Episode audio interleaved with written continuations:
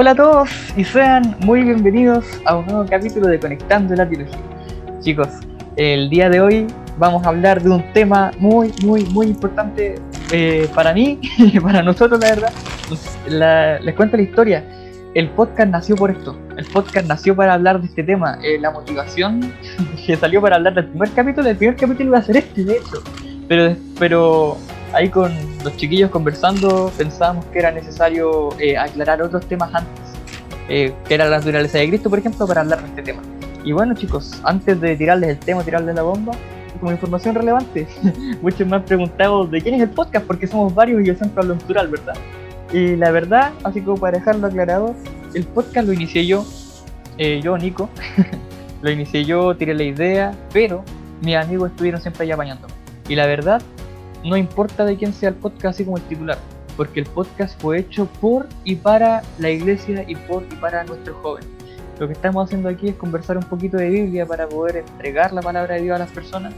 No nos interesa el reconocimiento, lo único que nos importa es poder transmitir la Biblia, transmitir la teología de una manera comprensible para ustedes. Así que chiquillos, yo siempre hablo hablo en plural por mí, por los que me acompañan en cada capítulo y por ustedes también porque todos somos los que formamos parte de esta comunidad y esperamos que solamente en el Señor poder crecer y poder compartir y seguir conectando la teología con más personas. Ese es nuestro fin, ese es el fin con el que se creó.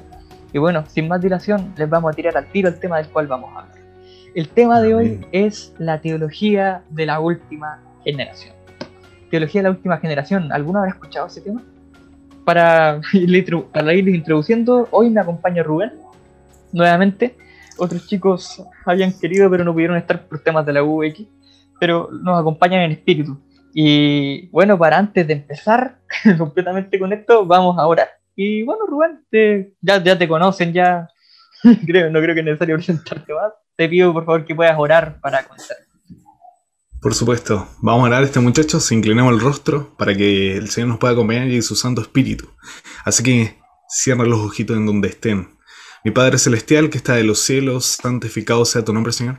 En, esta, en este día en el cual te podemos compartir acerca, acerca de este tema, te pedimos que tu Espíritu Santo nos guíe para poder este, eh, comunicarnos de la forma correcta y en cuanto y ver por supuesto cuáles son tus verdades al respecto. Así que mi Padre Celestial acompaña a los muchachos, bendice a los muchachos y que este sea un momento gratificante, enriquecedor para la vida cristiana.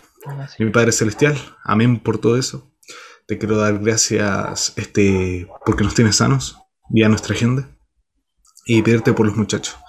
Mi Señor este, bendice todo esto en el nombre de Jesús. Amén. Amén. Entonces, Bien, ahora hay que comenzar. Pues. tirando la bomba de una, como ya les dijimos, vamos a hablar acerca de la teología de la última generación. Quizás ustedes ya lo han escuchado alguna vez, han oído algo. Y bueno, Rubén, Sacaronse en poses, po. Este Claro. Nicolás, ahora último, en Estados Unidos, donde está el pastor Board, eh, varios más. Hay un canal de YouTube que se llama Beckford Ministry, que pueden ir a verlo. Allí está También ahí todo el simposio al respecto. sí, Si tiene, y, y si tiene como una semana para verlo. Sí, y, y Andrews, ahí la Universidad Dentista ahí de, de Andrews, eh, o sea, últimamente habló del tema en un simposio que tuvieron también, si mal no me equivoco. Básicamente este tema, chicos, se está hablando mucho y está pegando muy fuerte en la iglesia hoy.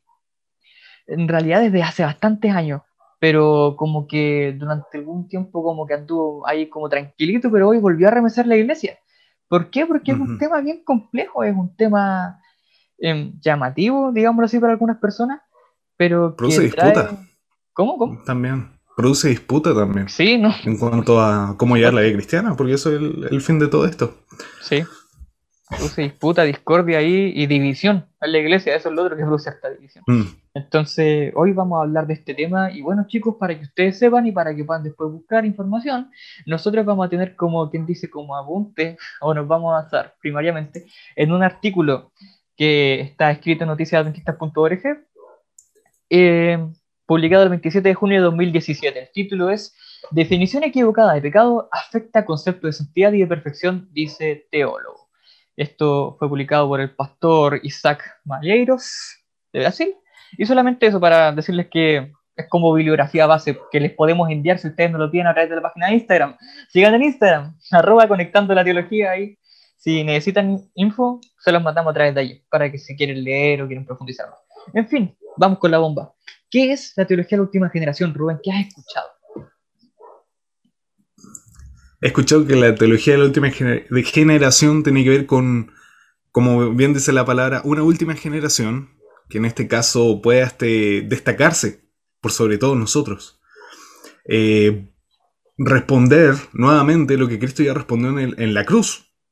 Son una de las cositas que podemos eh, observar de la teología de la última generación. Es muy interesante y por supuesto, eh, una introducción hacia un fuerte elemento de, lo que es el legalismo, el perfeccionismo. Oh. No, sé, no, no te lo chocan directamente en la cara, pero se nota. ¿Por qué? Porque habla de, de ser impecables Súper, súper impecables. Impecabilidad, así de no pecar, mm. cero pecado. Exacto, cero pecado. Impecables. Pero es así, es lo que, es lo que realmente el Señor plasmó en sus escrituras. Y eso es lo que vamos a estar viendo en este, en este, en este podcast. También este conversar. ¿Quiénes fueron los impulsores, pues, Nicolás? Toda la razón, toda la razón, Rubén. Gracias por el recordatorio ahí. Chiquillos, ¿recuerdan cuando hablamos de la naturaleza de Cristo parte 2? acerca de los que, digamos así, promocionaban que Cristo tuvo una naturaleza post-lapsaria después de la caída, exactamente igual a nosotros, Wagoner y Andreasen. Estos dos hombres, digámoslo así, fueron como los precursores de la teología de la última generación. De hecho, Andreasen fue el que la sistematizó. El que claro. la teología de la última generación. Y chicos, William Andreasen fue un fue, digamos, el mayor teólogo de la iglesia adventista del siglo, de, de inicios del siglo XX. Entonces, la cuestión pegó fuerte, chiqui, pegó fuerte. Y de hecho, hasta el día de hoy tenemos a Andrea Sen allí en nuestro tratado de teología, em, pero con las cosas buenas, sí. La iglesia igual pone filtro, no deja que todo pase. O sea, la iglesia tiene la sana doctrina para que las cosas queden bien. Entonces, ¿qué pasa? Este hombre em, sistematizó la teología de la última generación y propuso lo que el Rubén decía: que va a haber una última generación. Dale, Rubén. Eh, por supuesto. Y esto se va a dar como en un sector X de la iglesia. Entonces, ¿qué es lo que buscan afirmar? El carácter de Dios. Sabemos que fue calumniado en este caso eh, por el diablo, en el cielo, eh, con todo este asunto del conflicto cósmico. Y que básicamente esto iba a ser reivindicado a través de la santa y perfecta vida de obediencia de la última generación de los creyentes. Entonces, esta generación este, iba a alcanzar como un nivel de desarrollo de carácter casi. Vez como explicarlo es que. La santidad casi como si hubiesen sido Cristo. Claro, la santidad máxima sin igual en la historia. Eso es lo que quieren destacar. Ninguna generación en la historia de la humanidad iba a ser tan perfecta ni iba a tener un carácter tan elevado como ellos. ¿Me entienden? Así copiando eh, perfectamente lo que finalmente hizo Dios con la vida de Cristo. vamos enchufándonos en todo este asunto. Entonces, una vez que esto sucede, el Señor vuelve. Porque si no, no volvería. Claro. ¿Es así? Ese, ese, es el punto. esa es la piedra de toque, ¿verdad? La gente de la teología de la última generación propone que literalmente la última generación de cristianos o de creyentes en la tierra, como, como dijo Rubén, no va a pecar, punto uno, no va a pecar, ojo con eso, y que su representación, digamos, perfecta del carácter de Dios, va a ser lo que vindique el carácter de Dios para todo el universo. ¿Ya? O sea, no es Dios el que vindica su carácter, son los seres humanos los que vindican el carácter de Dios. Y lo otro es que la teología de la última generación propone de que Dios no va a volver hasta que la gente, hasta que las personas repliquen su carácter de manera perfecta. O sea, ya no son humanos esperando a que Jesús vuelva, es Jesús esperando a que los humanos vindiquen su carácter. Entonces, hay un tema complicado. Vamos a ver la definición que nos da el pastor aquí, una resumida definición de esto en el, en el artículo. Dice, la teología de la última generación es uno de los pilares del concepto de perfeccionismo que existe entre muchos cristianos, inclusive adventistas. Ella enseña que la justificación del propio Dios ante las acusaciones de Satanás es el asunto más importante del universo, y eso sucederá por medio de la demostración de la fidelidad de la última generación. En suma, después de que Jesús termine su obra de intercesión en el santuario, la última generación va a probar que es posible obedecer la ley de Dios como ya lo dijimos, de una manera completamente perfecta. O sea que no van a pecar y por eso Jesús va a volver. Hay una pregunta, Nicolás. ¿En qué se basa esta teología? Porque al final Nicolás ya, ya contó cuál era el propósito, mm. explicar por qué el Señor no vuelve. ¿Entiendes? Eh, pero ¿en qué se basan? ¿En qué escrito? Resulta que, queridos hermanos, queridos amigos que nos escuchan, lo que hace esta gente de la teología de la última generación para poder, por así decirlo, crearla, es ir a la Biblia con sus presuposiciones y hacer lo que la Biblia hable, lo que, por así decirlo, y hacer que la Biblia hable lo que ellos quieren que hable. No sé si ustedes han escuchado el concepto de texto prueba. ¿Ya? El texto prueba es una forma de interpretación bíblica, forma de interpretación teológica, donde yo digo, por ejemplo, algo, y voy a la Biblia, busco un versículo X, sin ver el contexto, sin ver nada, y si la Biblia lo dice, entonces está correcto. Por ejemplo, yo puedo decir, eh, se pueden comer sapo y culebras, puedo comer de todo, ¿verdad? Puedo comer cualquier alimento porque está todo purificado, por así decirlo. Y entonces yo voy al libro de Hechos, cuando Pedro tuvo la visión, ¿verdad? Con el lienzo blanco, y donde Dios le mostró todas las cosas, y ahí dice claramente así que Dios dice, Pedro, lo que Dios purificó no lo llames tú como. Y decir, ah, ya, entonces puedo comer todos los animales porque, el versículo lo dice, o sea, la Biblia lo dice. Pero, ¿qué pasa cuando vemos el contexto? Pedro, ¿qué fue lo que entendió cuando recibió esa visión en Hechos? Que no podía ser, que no podía ser acepción o discriminación de personas. De personas. ¿Qué pasa? La gente de la teología de la última generación hace esto. Eh, va a la Biblia con estos preconceptos y busca responder sus preconceptos con pasajes aislados. Y también toma textos y escritos de la hermana White haciendo exactamente lo mismo. Los mm, toma sueltos exactamente. para decir esto es lo que hay que hacer para que Jesús vuelva. Entonces esto se, eh, bueno, quiero decir, ¿es el, real funcionamiento para poder este, sacar verdades bíblicas? ¿A dónde quedó este la sola escritura, por ejemplo? Sola tota y prima escritura. ¿Dónde quedó? Como vemos aquí, no, hay mucha base. Entonces, bueno, eh, es lo que podemos definir de, lo que es la teología de la última generación y de lo que podemos conversar al respecto. Bien. Hay otro tema que igual este arrastra, bueno, eh, yo creo que es el asunto que arrastra todo esto. ¿Me entienden? Porque todos quieren alcanzar esa, esa perfección. Claro, esa perfección en la vida cristiana. Claro. ¿Qué podemos hablar al respecto, Niora? ¿Cuál? ¿Qué es la perfección? Yo creo que es eso. O sea, en realidad, más que lo que creo yo, más que lo que crees tú que es la perfección. ¿Qué dice la Biblia? ¿Qué, dice la Biblia? ¿Qué dice la Biblia? ¿Qué es la perfección? Em, eso es un punto súper importante. ¿Quién es perfecto? Y, y cómo uno se hace perfecto. O sea, chicos, em, la Biblia es clara y Jesús es claro y Dios es claro. Cuando dice, sed pues perfecto, como yo soy perfecto, como mi Padre que está en los cielos es perfecto. Dios quiere que seamos perfectos, pero ahora, ¿a qué se refiere con perfección? ¿A qué se refiere el Señor con esto? Rubén, no sé si tendrá algún par de versículos que puede leer. Bueno, ¿qué versículos tenemos? Tenemos Romanos 6, desde el 11 al 14. ¿Qué ideas podemos sacar al respecto? Vamos a llegar hasta el versículo 11. Dice así también vosotros considerados muertos al pecado, pero vivos para Dios en Cristo Jesús, Señor nuestro. No reine pues el pecado en vuestro cuerpo mortal de modo que lo obedezcáis en sus apetitos, ni tampoco presentéis vuestros miembros al pecado como instrumentos de iniquidad, sino presentaros vosotros mismos a Dios como vivos entre los muertos, y vuestros miembros de Dios como instrumentos de justicia. Yo siento que la perfección no es solamente eh, no pecar, sino que tiene que haber una, una, coordinación, en este caso tiene que estar este, unido Cristo con el, con el individuo para poder en este caso usted sostenerse en el tiempo estando bajo la voluntad de Dios. Porque de otra manera, ¿cómo podríamos hacerlo solo? Entonces aquí tenemos ya como una de las primeras respuestas eh, en cuanto a la teología de la última generación.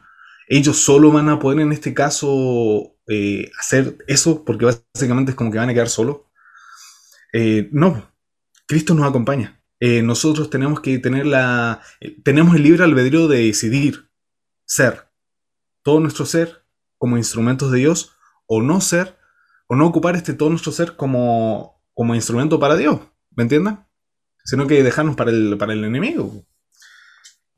Entonces, eh, aquí cuando, cuando va hablando acerca de, lo que es el asunto del pecado, es básicamente apártate de todo lo que te hace pecar, apártate de ese ambiente, apártate de pecar y, por favor coloca tu, tu humanidad en el Señor para iniciar otro proceso, pero no vamos a indagar más allá de lo, de lo que, de, todo este largo tema que vamos a conversar en, el asunto de la, de la santificación cristiana. ¿no? Yo creo que un punto importante que toca Pablo ahí es que el ser humano que era esclavo del pecado ya no es esclavo del pecado, sino que es liberado y ahora es siervo de Cristo. Cambió de amo, cambió de Señor. Y a través de ese Señor, a través de Cristo, Él puede empezar con su proceso de santificación, que es un acto importante que tiene que ocurrir en la vida de cada cristiano. Si nosotros como cristianos no estamos viviendo el proceso de santificación, entonces hay un problema. Porque Dios sí nos mm. llama a ser santos, pero nuevamente, nosotros podemos ser santos por nosotros mismos, y aquí vamos a tocar una piedra de toque con respecto a las presuposiciones de la teología de la última generación, y resulta que los de la teología de la última generación ven el pecado solamente como un acto que tú cometes, como un hecho aislado. Por ejemplo, yo eh, voy y le pego a alguien, por ponerte un ejemplo. Entonces ellos ven el pecado como eso, pero la Biblia no solamente enseña que el pecado es un acto en sí, sino que la Biblia también nos muestra que tenemos una naturaleza y tendencias pecaminosas que no podemos limpiar. Pablo, eh, a través de Romanos y sus epístolas también, detalla mucho esa lucha entre la carne, o tendencias pecaminosas, y el espíritu, el Espíritu Santo eh, luchando ahí contra tus tendencias personales.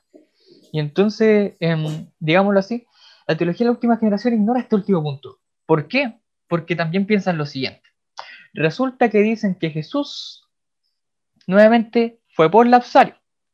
Dicen que Jesús era exactamente igual a nosotros, eh, no cometió pecado, pero que tenía naturaleza o tendencias pecaminosas. Y al tener esta naturaleza y estas tendencias, como Jesús no pecó, nosotros somos completamente capaces de no pecar. Y es más, debemos no pecar.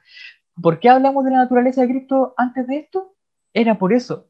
Porque primero había que entender cómo Jesús era, para poder saber de qué somos capaces nosotros o no. ¿Ya, chicos? Jesús, ¿De dónde se sustentaban las ideas de Andreasen también? Claro, Andreasen creía eso. Andreasen decía, ya, Jesús era exactamente igual a nosotros, por lo tanto nosotros podemos, nosotros mismos, hacer o obedecer la voluntad de Dios. Pero ¿qué es lo que dice Pablo? ¿Qué es lo que dice la Biblia? ¿Para qué me voy a cerrar solamente a Pablo, sino que la Biblia completa? De que todos los hombres, todos los seres humanos son pecadores, las mujeres son pecadores. Em, David de los Salmos indica que desde su concepción fue pecador. Salomón en Eclesiastés declara que nunca ha visto a un justo hacer el bien sin nunca pecar. El apóstol Juan en, la, en el primer capítulo de su epístola destaca que todos tienen pecado y si alguien osa o se atreve a decir que no tiene pecado, es un mentiroso y que más encima es mentiroso a Jesús. Porque Jesús vino para limpiar nuestros pecados, entonces es fuertísimo el tema. Incluso mucho antes en Job, ¿no? En Job hay un, hay un versículo en el cual indica eh, cómo yo puedo ser justificado frente a Dios, o frente a Jehová en este caso, como, como regularmente lo llaman en el, en el Antiguo Testamento. Eh, me parece que hay un texto bíblico, Nicolás, en, en Primera de Juan 2, del 1 al 2, hablando acerca de la perfección cristiana. ¿Sí? me encanta ese texto, a mí lo encuentro maravilloso. Primera de Juan 2, 1 indica algo muy ¿Quieres, leerlo tú? Muy importante. Léelo tú. Yo, voy a, yo voy a indicar esto un, un escrito de la hermana Elena que igual este, eh, eh, es precisa en este asunto de la perfección cristiana. ¿Cómo se debe tomar? Amén. Vamos a leer los versículos. Dice, como ya les comenté, primera de Juan capítulo 1 venía diciendo que todos teníamos pecado, que todos teníamos pecado. Pero ahora también, nos dice que Jesús viene al mundo para ayudarnos, para enseñarnos a que no pequemos, a que vayamos a encontrar nuestra naturaleza. Pero, ¿qué pasa si pecamos? ¿Qué pasa si creyendo en Dios caemos? Hijitos míos, oh, estas cosas os escribo para que no pequéis. O sea, la idea es que no pequen. La idea es que sigan su proceso, la idea es que imiten a Cristo, la idea es que se aparten del pecado completamente. Pero si alguno hubiere pecado, o sea que si alguno se cae, abogado tenemos para con el Padre a Jesucristo el justo. ¿Por qué? Porque nuestras obras no nos santifican, nuestras obras no nos justifican, porque ninguna obra imperfecta humana puede cubrir nuestros pecados. El único que puede cubrir nuestros pecados es Jesús.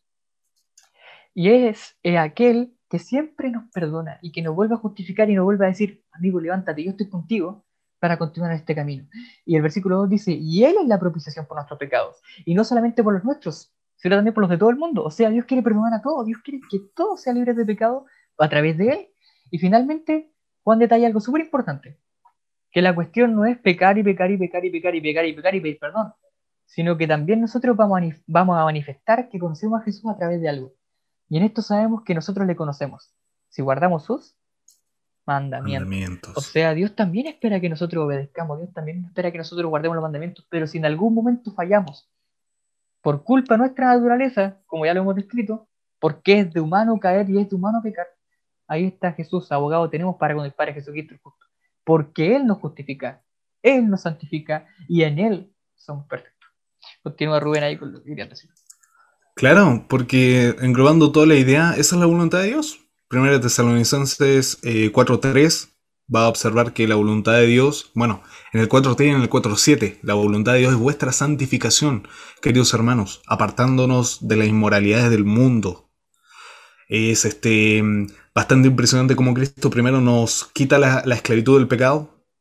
Eh, nos dice que aunque en el proceso cayéramos, abogados tenemos para con el Padre. Amén. Pablo nos dice, es muy distinto eh, pecar una sola vez que permanecer en el pecado. Si ya fuiste muerto junto con Cristo en el bautismo y resucitaste al salir de las aguas bautismales, ya no perteneces más al diablo, sino que perteneces a Cristo.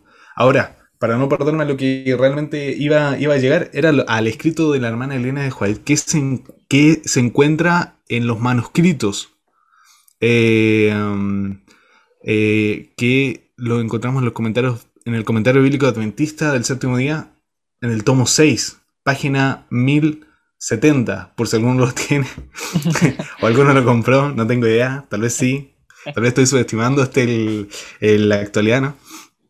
Pero dice lo siguiente, la hermana Elena G. de White. Cuando el pecador penitente, contrito delante de Dios comprende el sacrificio de Cristo en su favor, acepta este sacrificio como su única esperanza en esta vida y en la vida futura. ¿Sí? ¿Entendemos el primer asunto? Comprende el individuo que, como se siente triste de haber pecado ante Dios, se siente arrepentido, ¿no? Él entiende de que el único sacrificio y la única esperanza de vida aquí en la tierra para llegar hasta la vida futura es Cristo. Ningún otro. Sus pecados son perdonados. ¿Sí?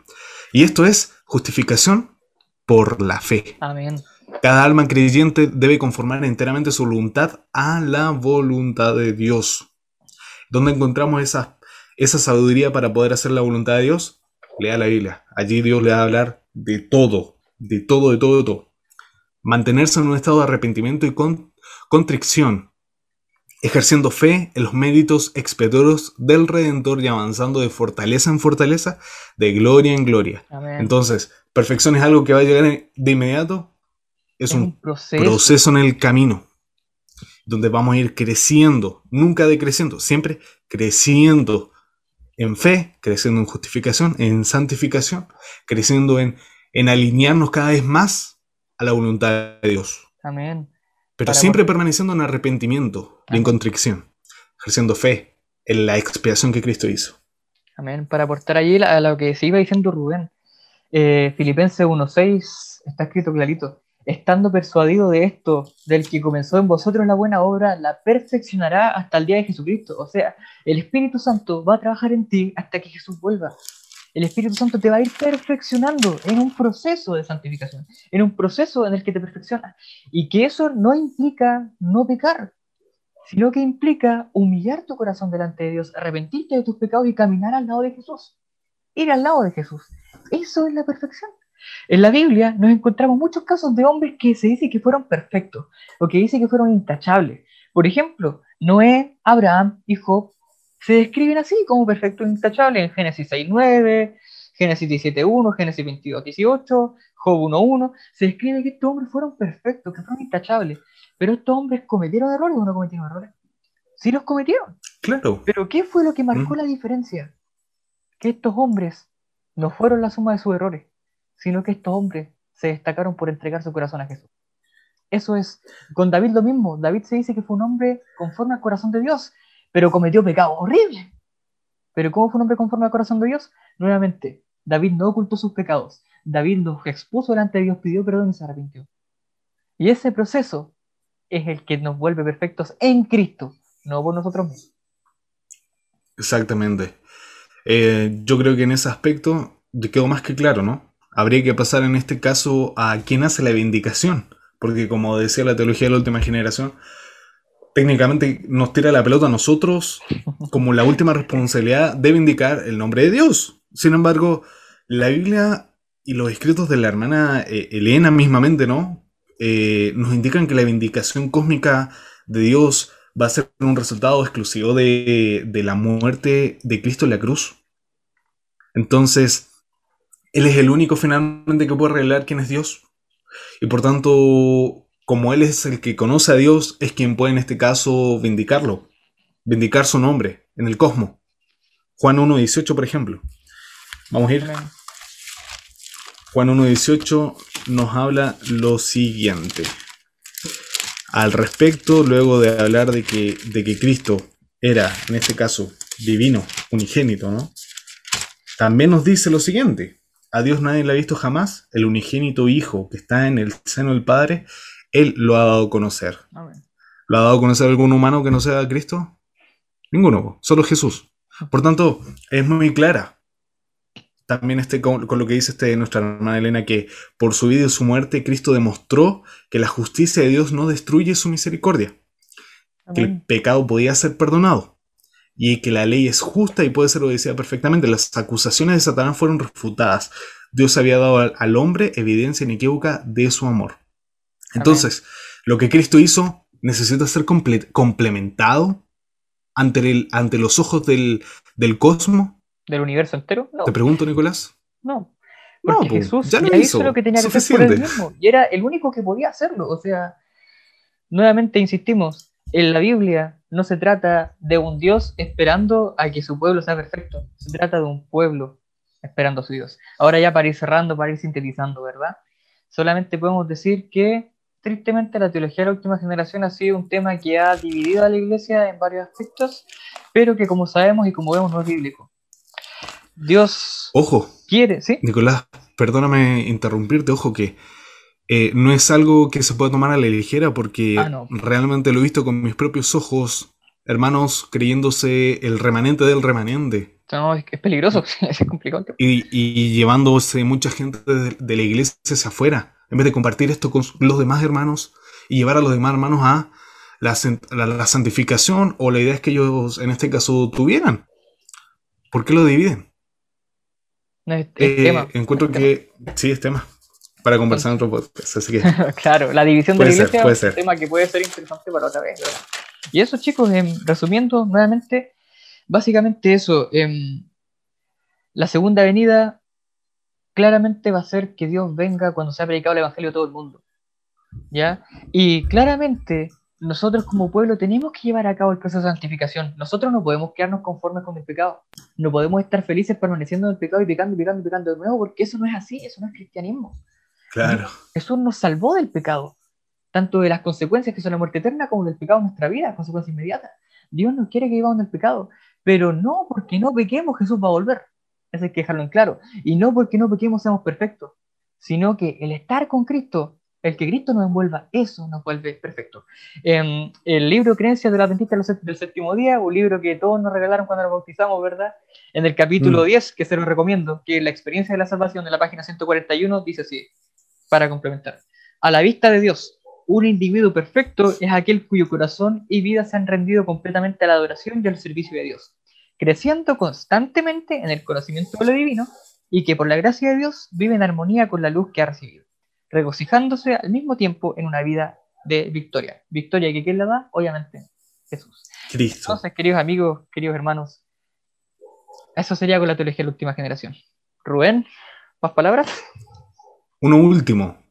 Y es igual respondiendo un poco acerca de, por qué la necesidad de una última generación vindicando el nombre de, de Dios.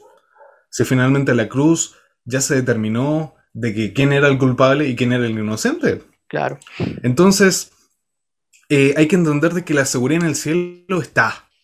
Aunque claramente sería posible de que el pecado se pudiera repetir en el cielo, en realidad esto nunca va a suceder, pues. No. ¿Por qué razón? Y la razón no se encuentra en este caso en, la experiencia de la última generación. En esa única experiencia que solamente ese grupo selecto tendría para indicar el nombre de Dios, sino en la hora de Cristo en la cruz. Él por medio de la cruz es que reconcilió todo el cosmos y con Dios en una unión, en este caso permanente. ¿Dónde lo encontramos? Vayan muchachos a sus Biblias, Colosenses capítulo 1, versículo 19 y 20. Porque al Padre agradó que en Él habitara toda la plenitud, y porque en medio de Él reconciliar consigo todas las cosas, así las que están en la tierra como las que están en los cielos, haciendo la paz mediante la sangre de su cruz. Por tanto, una vez más, en Elena de White este, declara también que, que, leo textual, la seguridad de los ángeles también depende de los sufrimientos del Hijo de Dios. Por eso le ofrecen honor y gloria. Es mediante la eficacia de la cruz que los ángeles son guardados contra la apostasía. Fíjense, sin la cruz no estarían más seguros que lo que estaban los ángeles antes de la caída de Satanás. Por tanto, la perfección de las criaturas no es lo suficientemente potente como para, para ellos mismos mantener ese orden en el cosmos, sino que Cristo es quien, quien dio el punto final a todo eso en la cruz. Así que nada más que decir que gloria a Dios por Cristo. Vaya y agradezcale al Señor de rodillas antes de acostarse o en la mañana porque ya después de todo esto no habrá más pecado, ni siquiera habrá habrá la mínima incertidumbre de que pueda nuevamente ocurrir. Amén, amén. Solamente gracias a Dios por eso, ¿verdad? Y resumiendo nuevamente, la teología de la última generación le da más importancia a los seres humanos de la que realmente tienen.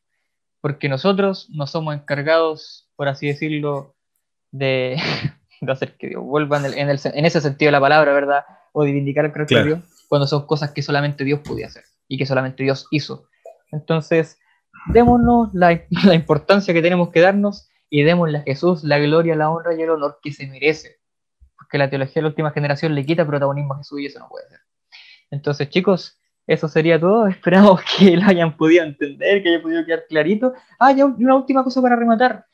Eh, chicos, en nuestro proceso de santificación, en nuestra vida cristiana, en nuestro día a día, recuerden, chicos, ustedes tienen naturaleza pecaminosa, todos la tenemos.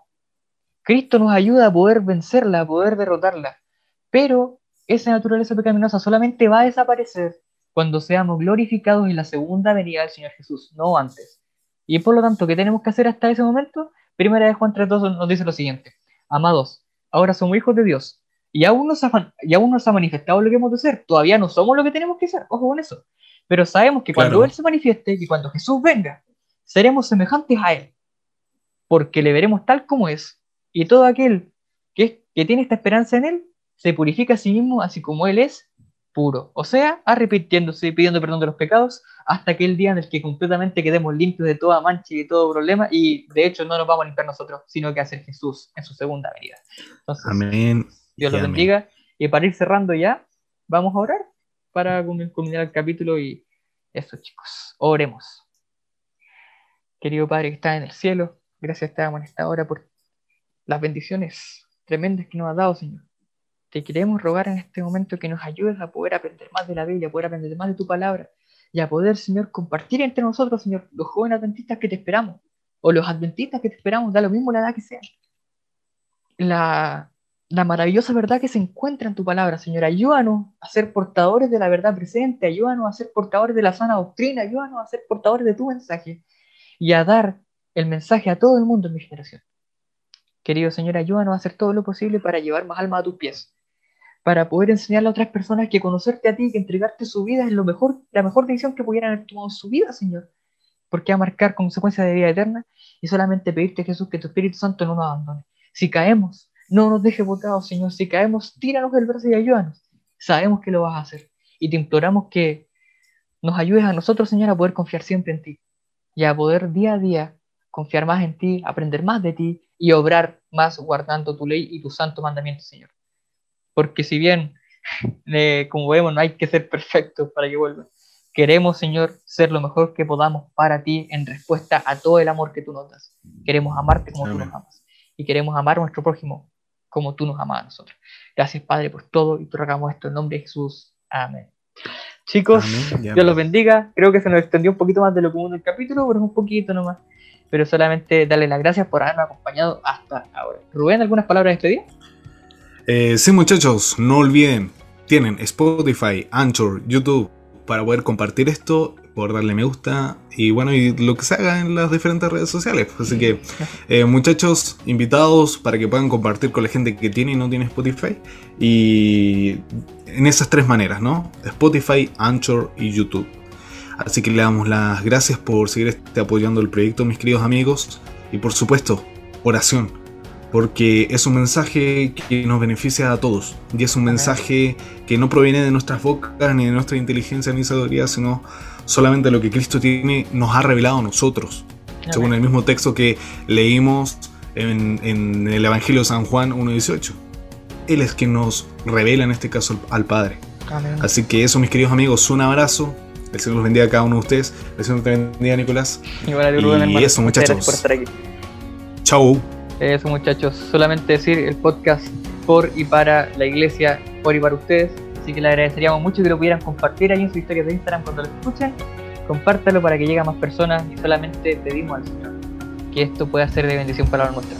Gracias por todo, gracias por estar aquí, gracias por orar, gracias por los mensajes de ánimo y les mandamos un gran abrazo con todo el cariño. Que Dios los abrace a ustedes y que tengan un hermoso día, tarde, noche, una hermosa semana. Cuídense mucho y muchas bendiciones. Esperamos vernos pronto.